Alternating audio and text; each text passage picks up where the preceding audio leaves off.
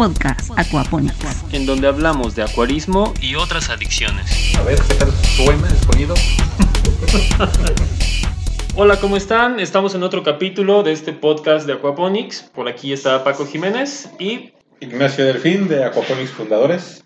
hoy vamos a hablar sobre un tema clasiquísimo, pero curiosamente, aunque es algo tan clásico, es algo bastante desconocido. Y nos referimos a el tener un acuario de un beta.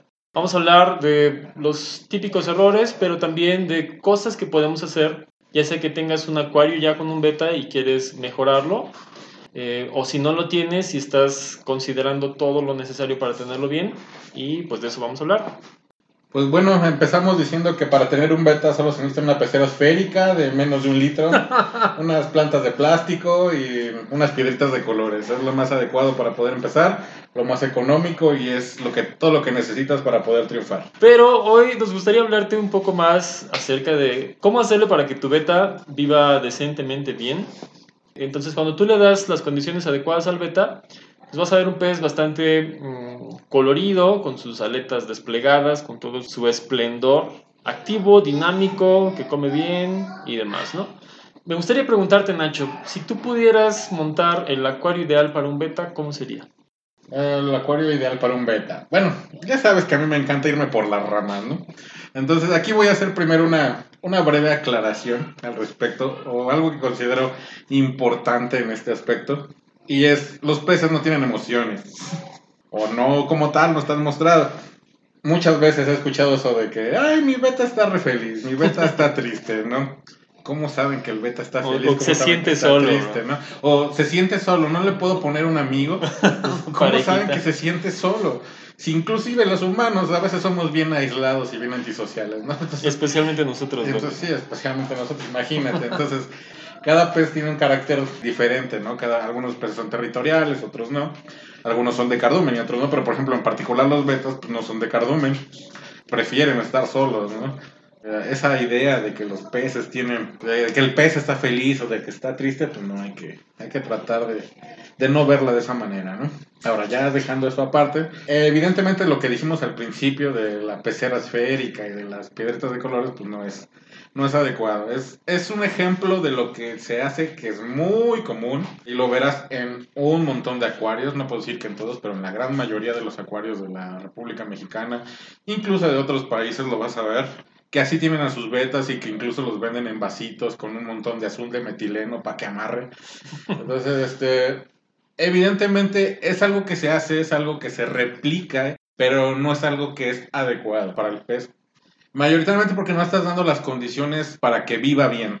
Si cuidas bien a un pez, puedes ver que te va a vivir años, ¿no? Te puede vivir incluso hasta 5 años. Yo he sabido de betas que han llegado a durar hasta 6 años, ¿no? Y normalmente cuando tú buscas una ficha dice 3 años, es la, la vida promedio del beta. Si tú tienes bien a tu beta, te puede vivir un montón. ¿Qué es bien? Pues mínimo una pecera de 20 litros, un filtro, porque algo que hemos escuchado mucho del beta es que no necesita oxígeno. ¿no? Sí, es mi favor. Pues somos seres vivos, todos los seres vivos, casi por definición, pues necesitamos oxígeno. Obviamente la bombita de burbujas pues, no le echa oxígeno como tal al pez, ¿no? Este, simplemente se encarga de mover el agua y hay un montón de procesos químicos, unos gases entran, otros salen, etcétera.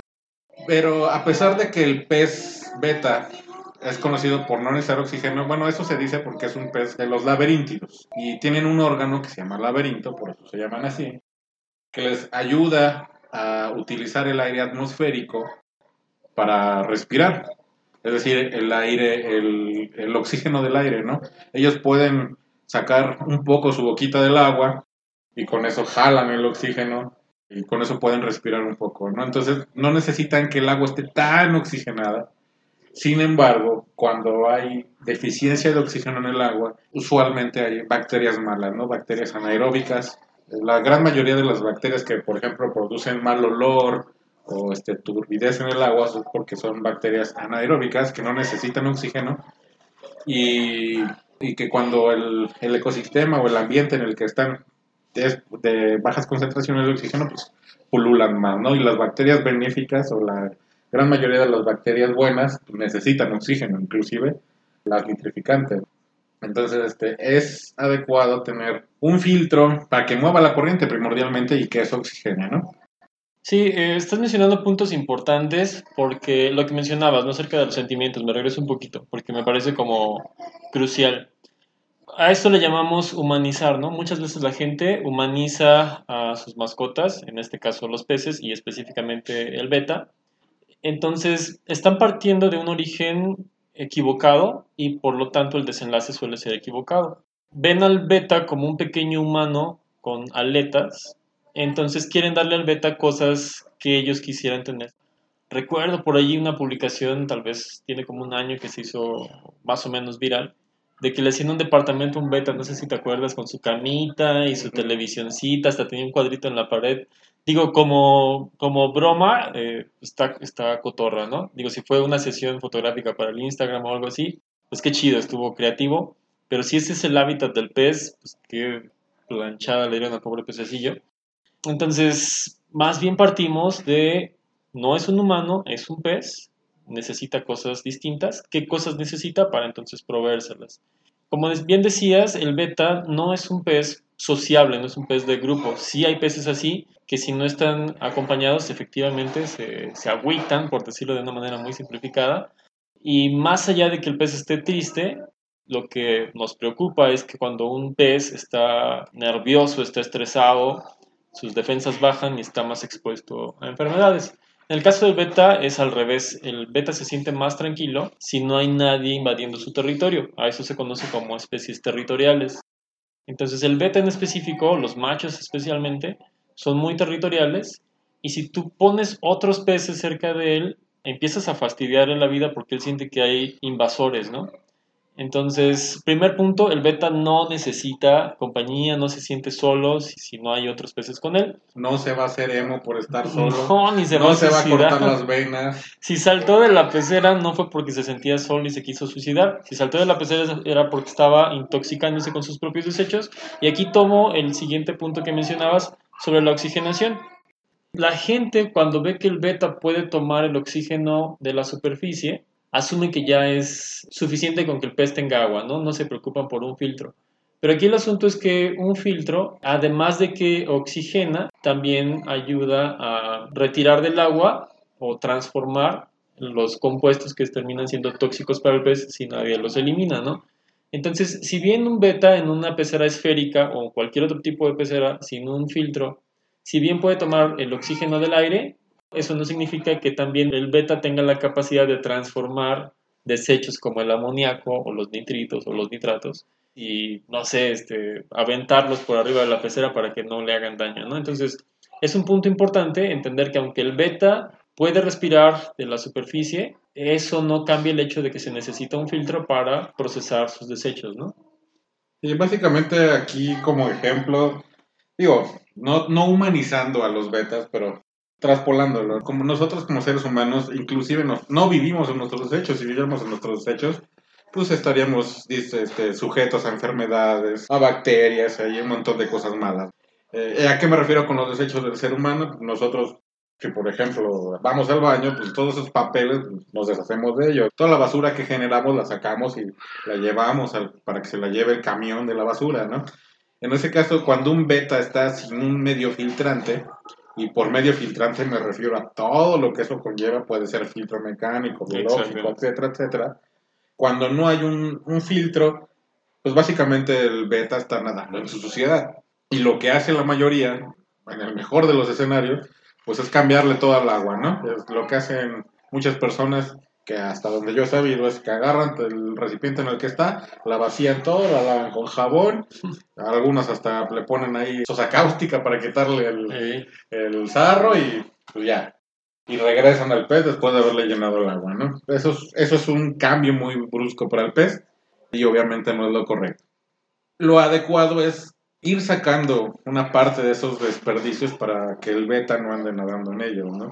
Ahora, la mayoría puede decir, oh, pero es que en un río no hay filtros, ¿cómo le vamos a hacer ahí, sí, verdad? Dicho. Este, o en un lago no hay filtros, o en el mar, yo, yo no he visto, hay máquinas de filtro, ¿eh? En esos, en un ecosistema, obviamente la filtración es natural, las plantas, las bacterias, todo ya está dispuesto para que haya un cierto equilibrio. Y hay un montón de bacterias que van descomponiendo los desperdicios de los peces, ¿no? En la naturaleza normalmente hay mucha más agua, entonces no hay tanto problema, pero pues, en una pecerita así chiquita, pues hay que ir sacando esos desperdicios para que el beta o el pez X no muera en su propia inmundicia. Sí, yo de hecho pongo un ejemplo con los clientes que puede ser un poco bizarro, pero a veces sí este, hace el punto, ¿no? Y lo que yo les digo es, imagínate que tú vives en un cuarto cerrado y pues haces todas tus necesidades en ese cuarto. O sea, no hay baño, es, un único cuarto. Básicamente es, eso es un acuario. Si tú no sacas esos desechos, como bien decías, pues empiezas a, a sufrirle, ¿no? Y no solamente sufrir emocionalmente, sino sufrir en cuanto a la salud. Y ese mismo ejemplo, por muy bizarro que pueda ser, eh, es bastante claro porque imagínate que tu cuarto es un cuartito de 2 por 2 por 2 y en una de esas esquinitas tienes que hacer tus necesidades y en ese mismo cuarto comes. ¿Me explico? Ahora, si el cuarto fuera más grande, eh, que fuera una casa completa vacía, pues igual escoges una esquinita donde asignarla como baño, va a tener menos impacto sobre tu salud, ¿no? Porque va a estar, puedes escoger la esquina más lejana para ir al baño y la esquina más opuesta a esa para comer. Entonces así te evitas un poco de problemas. Lo mismo pasa con una pecera, entre más pequeña vas a tener más complicaciones por este asunto. Y si adicionalmente no tienes un filtro, pues es una salvajada. Ahora, hay personas que contra todo buen juicio o sentido común cuando les pongo este ejemplo me dicen, sí, pero yo una vez tuve un pez en una pecera esférica y me vivió cinco años, ¿no? Y así como diciendo, a ver, mátame esa, brother. Y lo que yo pienso es, no te pases, tal vez tuviste al pez más eh, resistente del planeta y si lo hubieras tenido en las condiciones eh, adecuadas, hubiera sido un, beta que habría roto el récord Guinness, ¿no? Hubiera vivido 20 años, yo creo, alguna cosa así. Porque si en esas condiciones de inmundicia, me gusta mucho la palabra, eh, logró vivir cuatro o cinco años, pues vaya pez este, heroico, ¿no? O sea, se la rifó, vivió agónicamente durante todo ese tiempo. Eh, más que darte orgullo de que vivió cinco años en esas condiciones, pues debería ser así como, chale, lo estuve martirizando por cinco años al, pez más resistente del, planeta. Entonces, eh, el punto, efectivamente, como estamos hablando acerca de un acuario adecuado para un beta. 20 litros, como mencionabas inicialmente, es lo que se ha comprobado a través de años de, cuidado de peces. Es una cantidad bastante decente, en el caso de betas específicamente hablando, porque tú puedes poner un acuario de 200 litros a un beta y se la va a pasar en la esquinita que él escogió como su territorio. 20 litros es una cantidad adecuada de agua que te permite filtrar de manera no tan demandante, que te permite tener un territorio adecuado para el beta, no ocupa mucho espacio, no es tan inestable y en general son condiciones mínimas adecuadas. Si tú le das a un beta un acuario de 100 litros, pues genial, ¿no? Pero seguramente se lo va a pasar en un rinconcito. Menos de 20 litros sí ya se me hace una salvajada, porque aunque podría técnicamente ser funcional, tal vez con un filtro demasiado, o, no demasiado, pero, pero funcional, pero igual como territorio es muy poquito, ¿no? O sea, el pobre pez parecería este, pelota de ping pong de un lado al otro. Además de la química del agua, ¿no? Mientras menos agua, pues más, este, inestable. más inestable es un cuerpo de agua, ¿no? Mientras más chiquito es, más difícil. Y pues mientras más sucio esté, el beta hay más posibilidades de que muera, ¿no? Podcast Aquaponics. Conoce más de nosotros en aquaponics.com y síguenos en nuestras redes sociales.